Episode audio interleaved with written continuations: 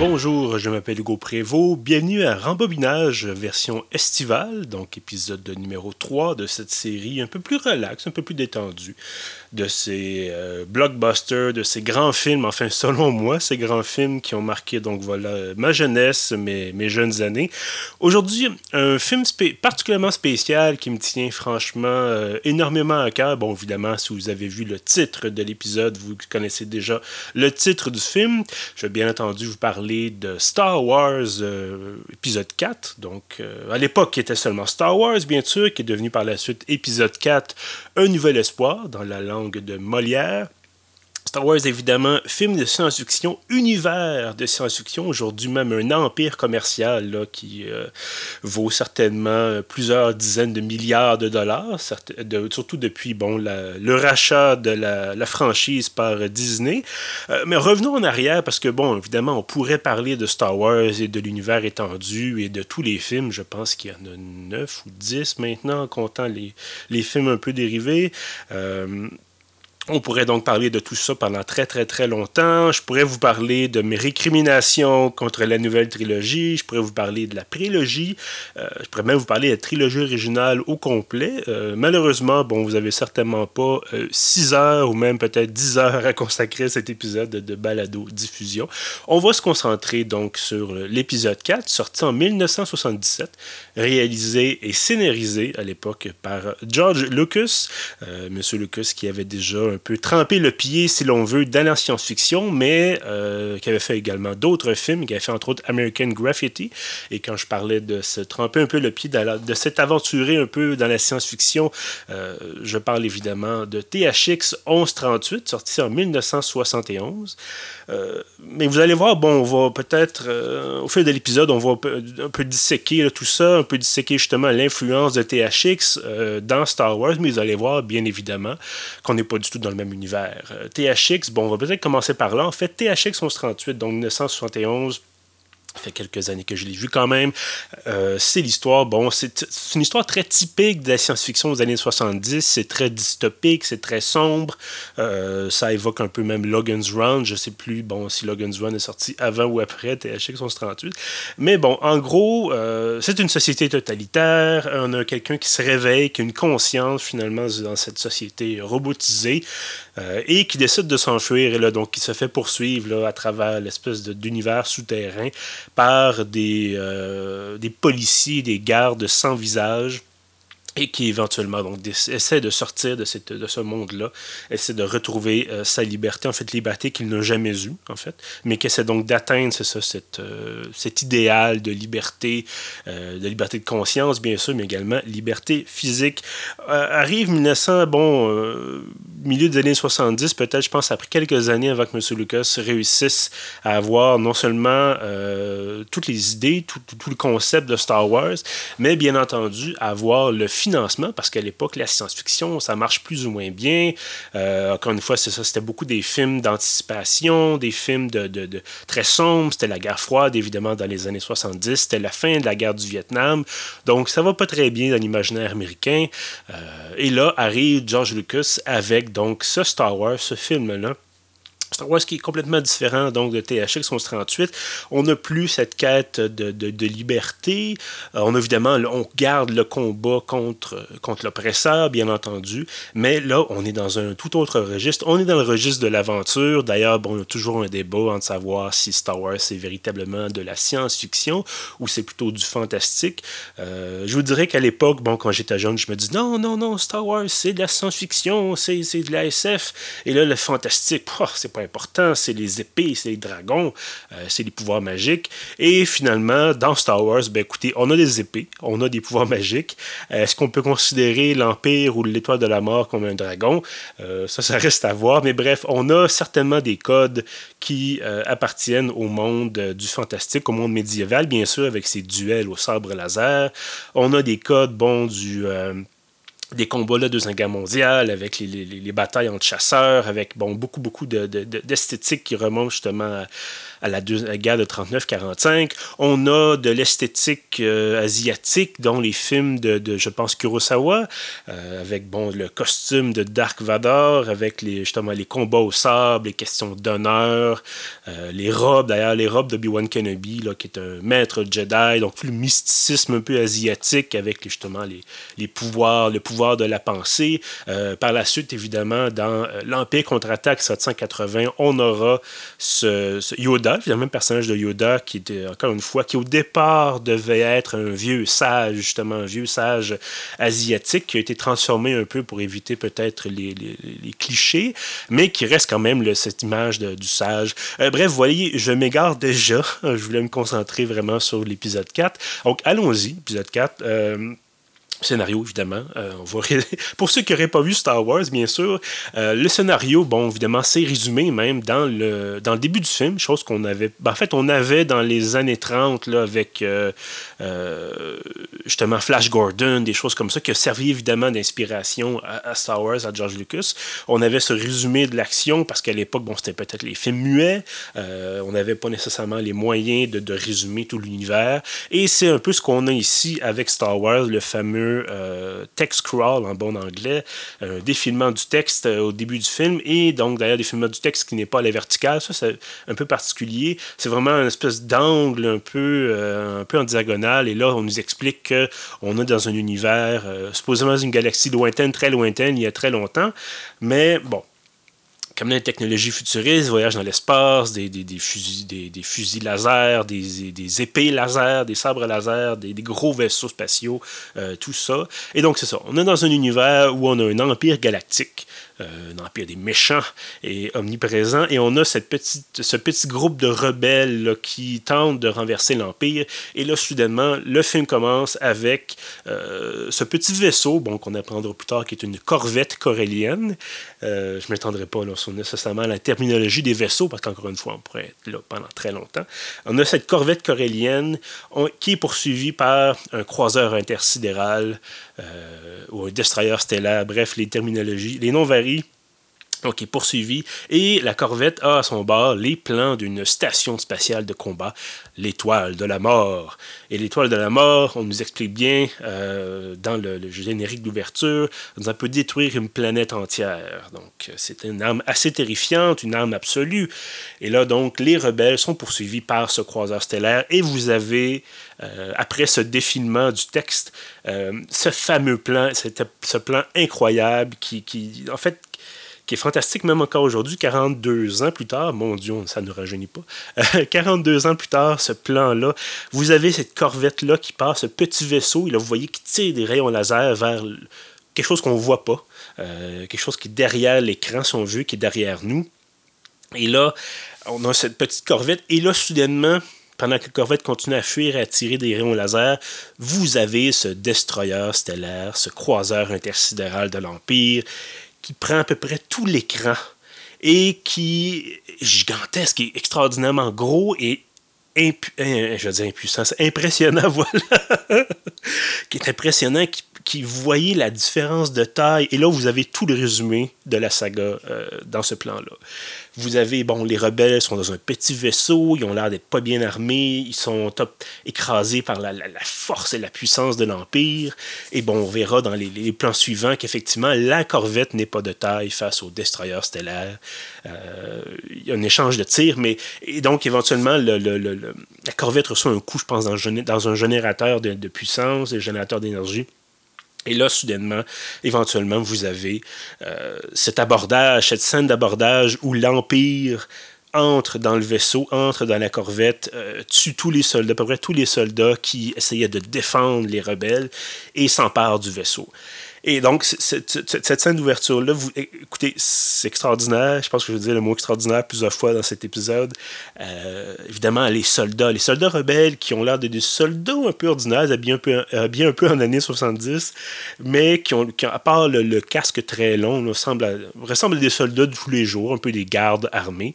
De l'autre côté, vous avez les troupes de choc de l'Empire. Et là, les troupes de choc de l'Empire, vous voyez une esthétique, évidemment, l'Empire galactique rappelle l'Allemagne nazie, bien entendu encore une fois, dans cette esthétique, dans cette vision là, de la Deuxième Guerre mondiale.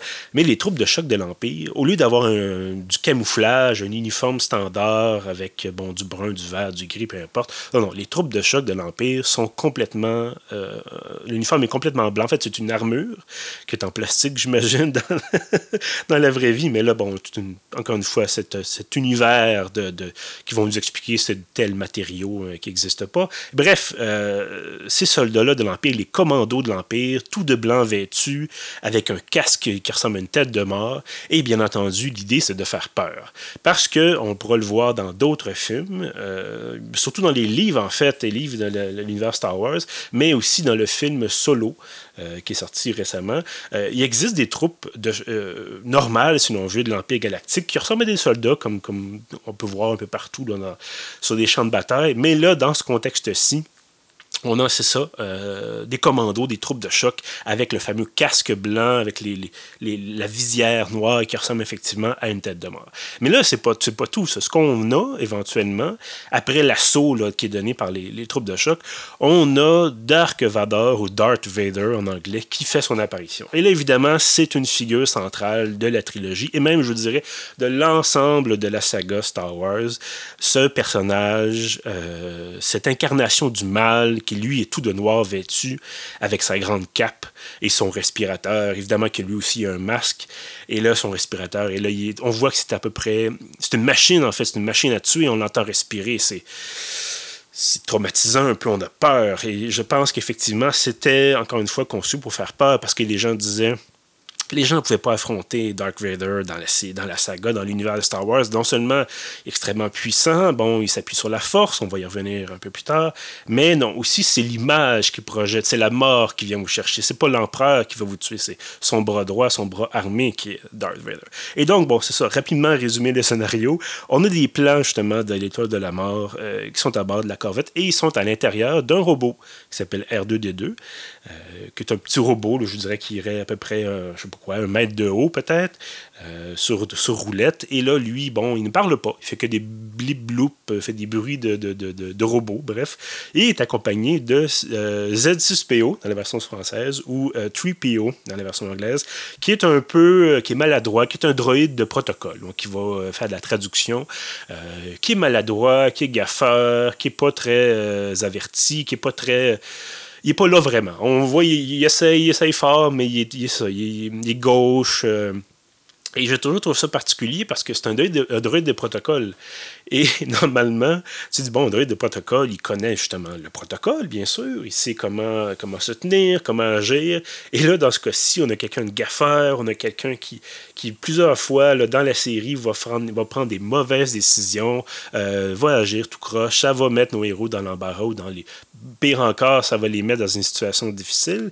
Euh, mais bon, évidemment, c'est le côté humoristique de la chose. On a ce duo comique qui, qui, qui, apparaît à travers une bataille. On a des, il y a une scène où bon, il, y a des, échanges de tirs de laser, il la fumée, des explosions, des gens qui meurent à bord de la corvette. Et là, soudainement, on a euh, R2D2 et Z6PO qui se promènent. Là, évidemment, ils ne se font jamais toucher. Euh, ils ont la fameuse armure scénaristique, plot armor en bon anglais.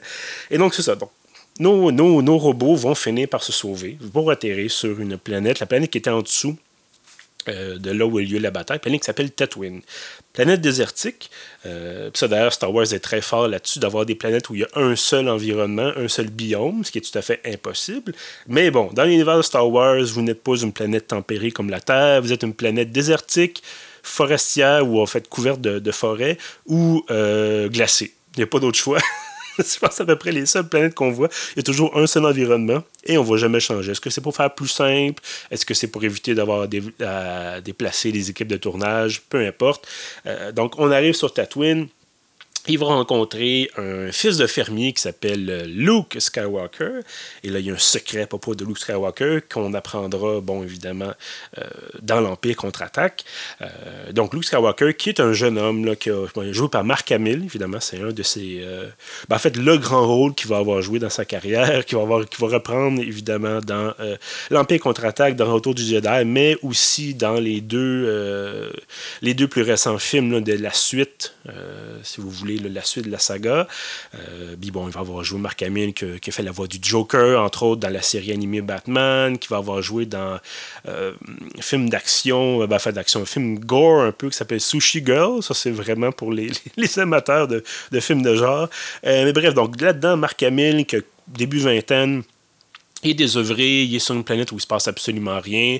Euh, c'est un peu comme si vous avez grandi en banlieue, la, deuxième ou troisième couronne, et que vous avez rien à faire de vos journées, il n'y a absolument rien à faire. Et donc, il a envie de partir. Il a envie de changer d'univers, il a envie de quitter le désert, il a envie d'arrêter d'être un, justement un agriculteur, un fils. En fait, c'est son oncle, plutôt il vit avec son oncle. Euh, et d'aller faire quelque chose de sa vie. Et de s'engager, entre autres, dans l'Académie impériale, parce qu'à l'époque, c'est ça le, la fameuse façon de s'en aller. C'est de s'engager dans l'Empire, devenir un pilote euh, pour voyager à travers la galaxie. Donc, et là, il est coincé, il est coincé sur Tatooine, il est coincé avec son oncle Owen et sa tante Beru. Et là, soudainement, euh, par, bon, par le, heureux hasard, évidemment, dans un film, le scénario est, déjà écrit, euh, il va tomber sur les deux robots et il va tomber sur un message, un appel à l'aide lancé par la princesse Leia. Princesse Leia qui était à bord de notre vaisseau, euh, notre corvette corélienne du début, et qui lance donc, il dit appelle à l'aide d'un ancien général de la République, euh, qui était là avant l'Empire, le général Kenobi. Et là, bon, Luke se dit, oh, c'est peut-être le vieux Ben Kenobi qui habite euh, un peu loin dans le désert, qui vit tout seul, qui est un ermite. Évidemment, le Ben Kenobi n'est pas beaucoup apprécié de, l'oncle de Luke, le oncle Owen. Euh, puis bon, de fil en aiguille, évidemment, Luke va se rendre compte que Obi-Wan Kenobi, donc Ben Kenobi, est effectivement ce vieux général de la République. Ils vont partir ensemble, bon, après des, un drame assez terrible, ils vont partir ensemble pour justement essayer de rejoindre la rébellion. Et je pense que vous connaissez un peu la suite. Euh, probablement que Star Wars est l'un des films dont le scénario est le plus connu euh, dans l'histoire du cinéma. Ça, peut-être Titanic. Euh, et c'est ça, vous avez bon, cette lutte euh, traditionnelle, évidemment, du, bien contre le mal. Vous avez cette épopée, cette aventure fantastique avec des, euh, euh, des combats, vous avez bon, des combats à l'épée, vous avez des duels, justement, vous avez cette, force mystique, là, cette puissance mystique qui est la force, espèce de super pouvoir qui est accessible qu'à une poignée de personnes, dont à Luke. Euh, Luc, petit à petit, va se rendre compte qu'il est doté de ce pouvoir-là. Évidemment, il faut qu'il s'entraîne. Et dans l'épisode 4, il ne sera pas tellement, tellement bon avec ce pouvoir-là. Ça va se préciser, euh, bien sûr, dans l'épisode 5, l'épisode 6. Euh, et c'est là un, aspect, un autre aspect essentiel de la saga Star Wars. C'est tout ce côté mystique, les fameux Jedi contre les Sith, qui sont en fait justement l'incarnation du bien et du mal. D'un côté, vous avez les moines, sorte de moines très très pur, très très, euh, dire des moines athées, mais c'est un peu particulier euh, comme expression. Vous avez, c'est ça, ces moines qui font vraiment le, sacrifice d'eux-mêmes en disant, bon, on n'aura pas le droit d'aimer, on ne peut pas être en colère, euh, on ne peut pas montrer nos émotions, on reste stoïque, mais avec ça, on a la puissance du bien. On est, on est des guerriers justes, on est des, des, des, arbitres, si vous voulez, dans les conflits de la galaxie, et on va faire triompher le bien, parce que justement, on fait preuve de, de cœur, on fait preuve de, de, de compassion. Euh, et de l'autre côté, vous avez les sites qui sont le mal, qui sont animés par la colère, par l'envie, par la haine, euh, cette force mystique, donc cette, cette, même force, mais va venir à ce moment-là les dévorer de l'intérieur. Euh, d'ailleurs, si vous regardez bon, les autres personnages, dans la série Star Wars, dans l'univers Star Wars, qui manipule le côté obscur de la force, le mauvais côté de la force. Euh, souvent, c'est des gens qui ont des, cicatrices, c'est des gens qui sont justement qui ont besoin de, de, de, prothèses mécaniques pour fonctionner, euh, qui vont avoir, qui vont souvent se trahir, bon, euh, mutuellement pour justement avoir le pouvoir absolu. donc, c'est tout côté évidemment le, le, mal corrompt, le pouvoir absolu corrompt, évidemment, ça c'est bien connu. Et donc, c'est ça. Vous avez cette opposition tout au long du film. Bon, euh, l'épisode 4, c'est ça, vous avez cette, cette, course, si vous voulez, entre euh, le bien et le mal. Et là, on apprend, bon, entre autres, que Obi-Wan Kenobi, l'ancien général, était le mentor de Dark euh, Vador, Dark Vader, et qui éventuellement, Dark Vader a trahi Obi-Wan Kenobi, et s'est tourné du côté obscur de la Force et a tué le père de Luke Skywalker du même coup. Ceux qui ont vu l'épisode 5, ils vont comprendre que c'est pas tout à fait ça. mais bon, je vous donnerai pas le. je vous donnerai pas le, secret de la série euh, tout de suite. Bon, je pense que vous pouvez quand même un peu le deviner. Euh, mais bon, voilà, c'est l'épisode 4. Euh, c'est une structure traditionnelle, on va dire ça comme ça. Donc, notre héros euh, qui devient, en fait, notre héros qui au début est un homme ordinaire, est une personne ordinaire, va éventuellement apprendre qu'il a un destin euh, extraordinaire, va acquérir des pouvoirs ou des objets qui vont lui conférer euh, un pouvoir spécial. Dans ce cas-ci, bon, Luke Skywalker qui est, a les, entre les mains ces plans de, la station spatiale, dans l'étoile de la mort. Euh, on a, bon, qui, éventuellement, dans les autres films, va apprendre à manipuler un, sabre laser qui est une invention qui ne fonctionnerait pas du tout aujourd'hui. Bon, on sait que les, lasers, c'est pas visible, sauf avec euh, peut-être des, particules dans les airs. Bon, je, tombe un peu dans le côté scientifique de la chose. Et bref, dans ce film-là, vous avez des épées, euh, comme à l'époque du Moyen Âge, donc, mais là, cette fois-ci, bon, c'est au lieu de simplement du métal, on a une espèce d'énergie lumineuse visible qui peut trancher à peu près n'importe quoi, euh, qui est capable de, bloquer justement des tirs de laser effectués par des armes, euh, mais qui n'est pas capable de percer, donc de trancher une autre arme laser, une autre épée laser. Et donc, évidemment, c'est un aspect, c'est un petit côté, une tournure un peu science-fictionnesque, si vous me permettez, de, la fameuse idée du, combat à, l'épée, du duel à l'épée entre des, chevaliers. Euh, euh, donc, on me disait, ça revient, ça nous ramène à cette idée de, duel, de conflit entre samouraïs, de conflit entre chevaliers euh, de l'époque médiévale en Europe. Euh, et là, j'ai un peu perdu le fil de mon idée. Mais bref, c'est ça. Donc, Star Wars, euh, c'est facile de voir effectivement les influences. On en a, j'en ai parlé tout à l'heure. Là, Flash Gordon, évidemment, dans les années 30.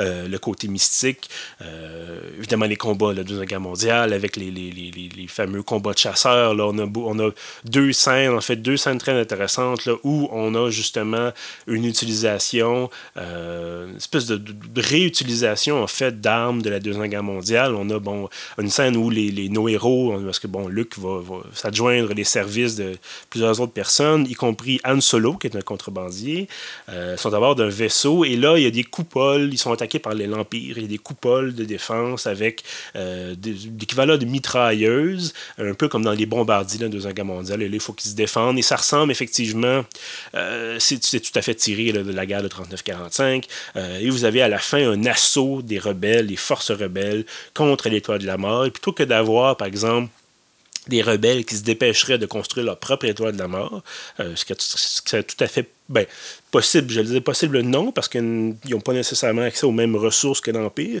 mais il serait possible dans un contexte de, de, 1977, de contexte de guerre froide, euh, l'étoile de la mort était un peu l'équivalent de la bombe atomique, de dire, voir les rebelles dire on va développer notre propre bombe et on va, ça va être une, espèce de stratégie de la destruction mutuelle assurée, comme c'était un peu le cas à l'époque, euh, de dire que si toi tu m'attaques, par exemple, si l'URSS décidait de lancer, l'URSS qui était perçu, bien sûr, comme étant le mal à l'époque pour les Américains, pour les Occidentaux, et donc si on disait, bon, moi je décide de, l'URSS décide de lancer une attaque nucléaire contre les États-Unis, contre l'Occident, et ce concept justement de destruction mutuelle assurée ferait en sorte que les Américains, les Occidentaux, les Français, bon, les Britanniques, ainsi de suite, euh, lanceraient eux aussi leurs armes atomiques. Et là, personne gagne. Tout le monde est détruit, tout le monde est annihilé par ce, ce, feu nucléaire.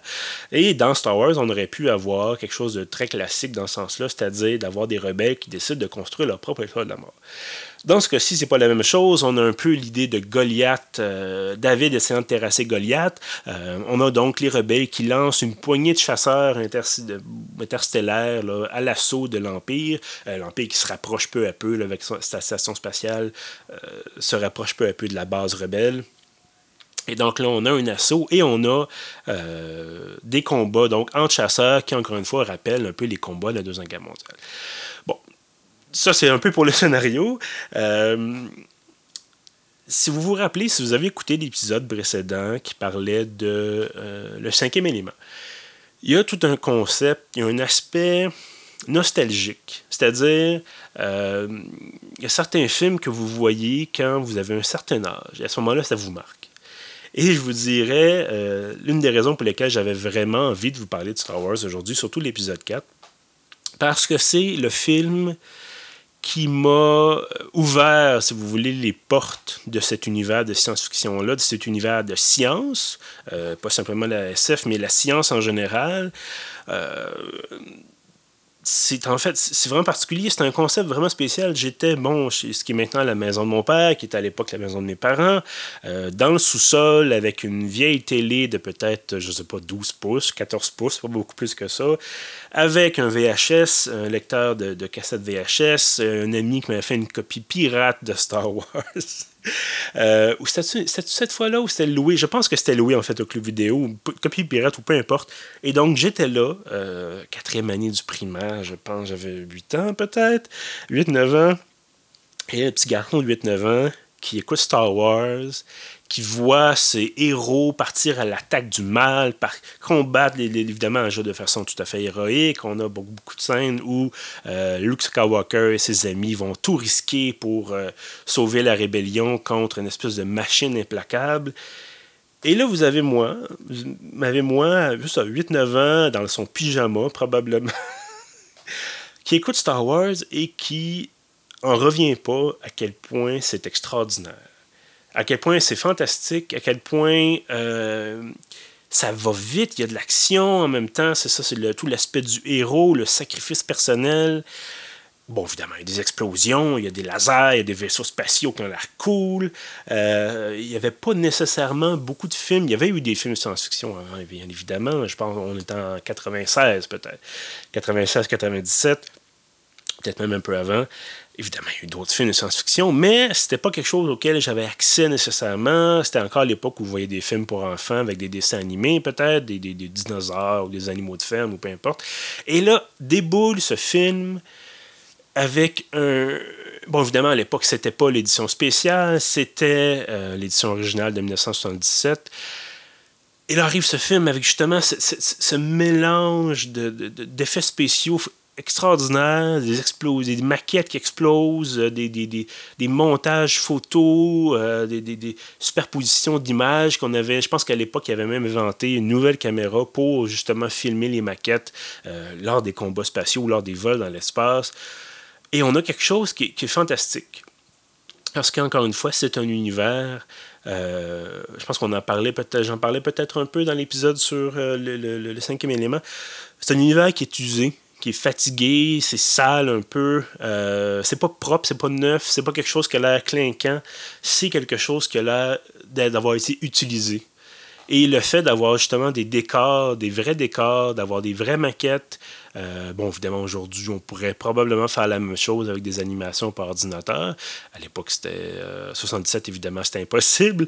Euh, mais même en 80, début, des années 90, là, quand j'ai vu ça pour la première fois, je pense que c'était l'époque de Alien 3, entre autres. Et ceux qui ont vu Alien 3 se rappelleront à quel point c'était horrible, les effets spéciaux en 3D à cette époque-là. Et donc, c'est ça, on a un univers qui est très, très concret. Euh, là, je vais essayer de ne pas cogner sur, sur, la table de mon bureau. Euh, mais c'est ça, on a quelque chose qu'on peut toucher pratiquement, qu'on peut avoir dans ses mains, qu'on peut vraiment... On peut mettre la main dessus. Et pour, ça, pour moi, à l'époque, euh, c'était quelque chose d'extraordinaire. ça, ça, dure, quoi, je pense ça dure deux heures à peu près, mais ça arrête pratiquement jamais on a toujours quelque chose, toujours de l'action, toujours une scène qui, va nous dire Oh mon Dieu, qu'est-ce qui se passe? Est-ce qu'ils vont réussir? Évidemment, à la fin du, film, on a le décompte. il reste deux minutes avant que l'étoile de la mort puisse tirer sur la base rebelle. Oh non, il reste 30 secondes. Puis là, on a la, musique. Puis oh, la musique, je n'ai pas encore parlé de la musique. Euh, et les je suis un peu en train de m'emporter. Euh, c'était fantastique. Et c'est probablement pour ça que c'est l'un de mes films favoris. Je pense qu'avec le temps, mes goûts ont changé un peu. Je vous dirais qu'aujourd'hui, mon film préféré, c'est Blade Runner, 1982 de, de, de, Mais Ridley Scott, bien sûr. Euh, mais pendant longtemps, ça a été Star Wars. Ça a été la trilogie au complet, évidemment, mais surtout l'épisode 4, où on a probablement l'un des meilleurs exemples, du, des exemples les plus classiques, probablement, du schéma actentiel du héros. Parce que George Lucas s'est pas cassé la tête. Euh, George Lucas s'est inspiré de paquets de choses, s'est inspiré de western, s'est inspiré de, justement de Kurosawa, euh, s'est inspiré de Flash Gordon, a mélangé tout ça, ressorti ça, et là, hop, succès commercial incroyable, euh, début d'un empire culturel et même social, je dirais, qui, dure encore aujourd'hui 42 ans plus tard, même si on dit, bon, on peut dire beaucoup de mal sur ce qui est suivi par la suite. Mais c'est ça, et là, on est donc, c'est ce qui m'a accroché, c'est ce qui m'a fait découvrir, justement, comme je disais, la science-fiction, la science, c'est ce qui m'a donné le goût de regarder les étoiles, c'est ce qui m'a donné le goût d'aller, d'aller de moi-même dans l'espace. Bon, probablement que ça n'arrivera jamais, à moins que je gagne le, gros lot et encore. Euh, mais c'est ça, c'est de, il existe quelque chose, c'est ce qui m'a donné la conviction qu'il existe forcément de la vie ailleurs dans l'univers. Euh, parce qu'on ne peut pas avoir une galaxie avec 200 milliards d'étoiles et pas avoir d'autres planètes où il y a de la vie. Euh, ça, on parle seulement de notre galaxie. Bien, il y a des milliards de galaxies dans l'univers. Et donc, vous voyez probablement qu'il n'existe pas de galaxie où il y a du bruit dans l'espace et on voit les lasers et on a, on a tout ça. Mais je, suis certain qu'il existe de la vie ailleurs dans l'univers et ça, c'est grâce à Star Wars. Donc, voyez, gros morceau pour moi, gros morceau gros de, de, de, ma jeunesse, évidemment, de, ma construction, si vous voulez, euh, pas narrative, mais culturelle. Euh, et bon, à l'époque, c'est un film que j'ai vu en français, avec des drôles de traductions. Bon, entre autres, euh, le personnage de Chewbacca, qui est un Wookiee, une espèce de, grand grand singe finalement. qui, c'est ça. Donc en anglais, Chewbacca, ça vient de Chew Tobacco donc quelqu'un qui marche du tabac, ou qui chic en fait du, tabac. Et donc, dans la version française, on a décidé de renommer le personnage Chic Tabac. Euh, tout simplement. Et donc, on l'appelle, lui, il l'appelle Chowi, comme dans l'épisode 5 et dans les, suites. Euh, on l'appelle Chico, euh, ou Chic Tabac. Le, Faucon Millennium, qui, est le nom, en fait, en anglais, c'est Millennium Falcon, donc Faucon Millennium dans les épisodes 5, 6 et, et la suite. On l'appelle ici le Millennium Condor. Euh, pourquoi est-ce qu'on n'a pas choisi Faucon Millennium dès le départ? Bon, aucune idée. Les gens à l'époque, la traduction, je pense que la traduction en français de France a toujours été euh, teintée, si on veut, d'anglicisme peut-être. Euh, moi, je me souviens aussi de la version en cassette de, Star Wars en français. L'épisode 4, on avait des choses complètement hérissantes comme les troupes impériales se lancent à l'assaut de l'Empire. On a des choses comme ça, où Han Solo veut ramener la paix dans l'Empire. Je pense que les gens ont à peu près pas lu euh, le scénario, n'ont pas vu le film certainement, ou ont mal traduit les informations en anglais, et ça donne des affaires complètement hérissantes. D'ailleurs, si jamais vous avez l'occasion de mettre la main sur la, version en roman, la version papier de Star Wars qui est sortie en 77-78 euh, en français de France, vous avez des choses comme Luke Skywalker, où Luke s'écrit LUC, on a euh, R2D2 qui s'écrit bon R2 avec le chiffre D2. Euh, là, à ce moment-là, on l'écrit au son. On a des choses comme ça. On c'était complètement hallucinant. Et on se dit, mon Dieu, aujourd'hui, ça passerait pas. Mais à l'époque, ça passait. Peut-être la vérification au copyright, c'était pas euh, franchement excellent de la part des, gens de chez Lucasfilm. Donc, et là, c'est une. je vais essayer de plus de boucler la boucle, parce qu'encore une fois, je pourrais vous en parler pendant des heures. Est-ce que, est que ça vieillit aujourd'hui, 42 ans plus tard? Euh, pas tant que ça. Évidemment qu'il y a des effets spéciaux qui ont moins bien vieilli. On voit, des raccords, on voit des, des choses, euh, bon, euh, un peu le jupon qui dépasse, surtout quand vous écoutez l'édition originale. Il faisait avec les moyens du bord. Il y a 42 ans, disons que les effets spéciaux n'étaient pas aussi développés qu'aujourd'hui. Vous pouvez évidemment écouter l'édition spéciale. A quelques ajouts un petit peu agaçants, notamment sur Tatooine. Là, on rajoute des personnages en trois dimensions par ordinateur. C'est pas particulièrement réussi. On a également rajouté une scène qui avait été enlevée au départ parce que, bon, euh, ceux qui connaissent le personnage de Jabba the Hutt, une espèce d'immense créature, une immense larve qu'on va voir dans l'épisode 6. Euh, au départ, c'était un personnage humain, un peu grassouillet, qui avait des peaux, des peaux de bête sur lui. Euh, Lucas, Lucas fait une scène avec Han Solo qui rencontre Jabba the Hutt. Euh, Jabal Forestier. Euh, voyez encore une fois la traduction française.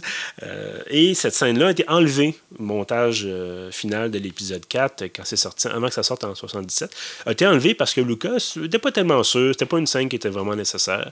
Et bon, Jabal, Jabba the Hutt, qui a toujours été un peu un personnage en filigrane qu'on voyait pas évidemment avant l'épisode 6 Et là, Han Solo qui dit Je suis poursuivi par euh, justement le, Jabba the qui est son employeur, mais là, Han Solo décide de, pas de le trahir, mais bref, d'envoyer paître Jabba the. Et ça va lui en coûter d'ailleurs. Euh, donc, c'est ça, on a, cette scène-là avec un personnage un peu bedonnant là, qui, qui, qui, est là, qui ça a été coupé. Et par la suite, à l'édition spéciale, qui est sortie en 99, pour la première version, si vous voulez, euh, on rajoute Jabba the Hutt en version animée par ordinateur, en version larve, si vous voulez, et c'est mal fait. C'est horrible. Euh, surtout que là, il y a un, moment donné où Han Solo passe derrière Jabba.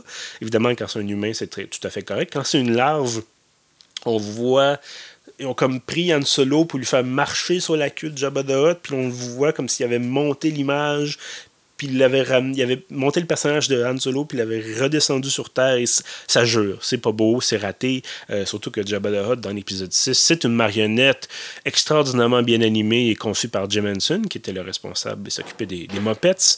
Euh, et donc voilà, donc vous avez ces, ces petits accros-là euh, dans l'édition spéciale. Ceci étant dit, pour ceux, pour les quelques-uns d'entre vous, peut-être que vous vous dites Star Wars, c'est pour les enfants, oui, en partie, oui. Je vous dis honnêtement, c'est moi, ça c'est venu me chercher quand j'étais un enfant. Et probablement que si j'avais jamais vu Star Wars et que je l'écoutais aujourd'hui, je trouverais ça bien, mais sans plus. Euh, ceci étant dit, encore une fois, il euh, ne faut pas que ça vous décourage de, d'essayer au moins de l'écouter. On a quelque chose, c'est un film classique, c'est une structure tout à fait. Euh, ça sort pas des, des, des, des normes, si l'on veut, mais c'est tellement bien fait c'est tellement. Euh, le rythme est tellement bien. Euh, le film est tellement bien rythmé. les décors, la musique, bon, je ne vais pas parler de la musique de John Williams, mais c'est fantastique aussi comme musique. Bon, c'est inspiré de Gustav Holst, entre autres, des planètes de Holst, euh, très largement inspiré, mais c'est un peu, c'est ça que Lucas a fait. Lucas, il s'est inspiré de plein de choses, il a décidé de mélanger ça, et ça a donné un classique qui est pratiquement intemporel. Donc voilà. Est-ce que je vous recommande Star Wars? Bien entendu. Aujourd'hui, ça reste l'un de mes, mes films préférés euh, à vie, évidemment. Euh, est-ce que c'est un grand film? Peut-être pas. Est-ce que c'est un très bon film? Absolument. Euh, mais évidemment, si vous voyez l'épisode 4, je vous encourage, encourage bien sûr à voir l'épisode 5, l'épisode 6. Est-ce que vous devez voir les autres films? peut-être pas, peut-être un peu moins. Mais bon, Star Wars épisode 4, euh, un très grand film. Ben, en fait, je dis, est-ce que c'est un grand film? Puis je, viens de vous répondre non. Euh, c'est un film fantastique. Honnêtement, c'est un, un, classique. Euh, peut-être pas au sens de Autant n'importe le vent ou bon, des, des, films plus intellectuels, bien sûr. On, ça ne sera jamais été un film intello, ça n'a jamais été un film philosophique euh, comme, comme l'ont été les films de Star Trek ou les séries de Star Trek. Euh, puis ceci étant dit, Star Trek, c'est très bien aussi. après des années, pendant des années, j'ai détesté Star Trek parce que ah, c'est pas aussi bon que Star Wars. Finalement, c'est un peu deux côtés d'une même médaille. Donc, voyez Star Wars. Si vous l'avez jamais vu, voyez-le. Euh, prenez le temps d'écouter. Ça reste un monument culturel euh, dont les impacts, l'impact de la série Star Wars aujourd'hui, c'est partout. Donc, voyez Star Wars. Euh, l'épisode 4, 5 et 6, voyez-les. J'aurai peut-être l'occasion de vous parler des, des autres épisodes dans d'autres éditions de rembobinage. Mais c'est pour cette fois-ci. Au moins l'épisode 4 Prenez le temps de vous asseoir, prenez un popcorn si vous voulez, installez-vous confortablement, écoutez-le. Ça vaut la peine, euh, encore une fois. Donc, voilà, c'est ma conclusion. Je pense que ça faisait pas beaucoup de doutes, mais très forte recommandation pour cet épisode 4 donc voilà, c'est ce qui conclut cet épisode numéro 3. Et là, on ne veut pas confondre les chiffres ici. Euh, épisode numéro 3 de la série Rembobinage estival. J'espère que vous avez apprécié euh, ce temps passé en ma compagnie. Euh, on vous retrouve donc dans deux semaines, sans doute, pour un autre épisode. D'ici là, vous pouvez rattraper bon, la série Rembobinage estival et également tous les autres épisodes de Rembobinage édition normale, si l'on veut, entre guillemets, sur pieuf.ca, sur SoundCloud et sur iTunes. À bientôt!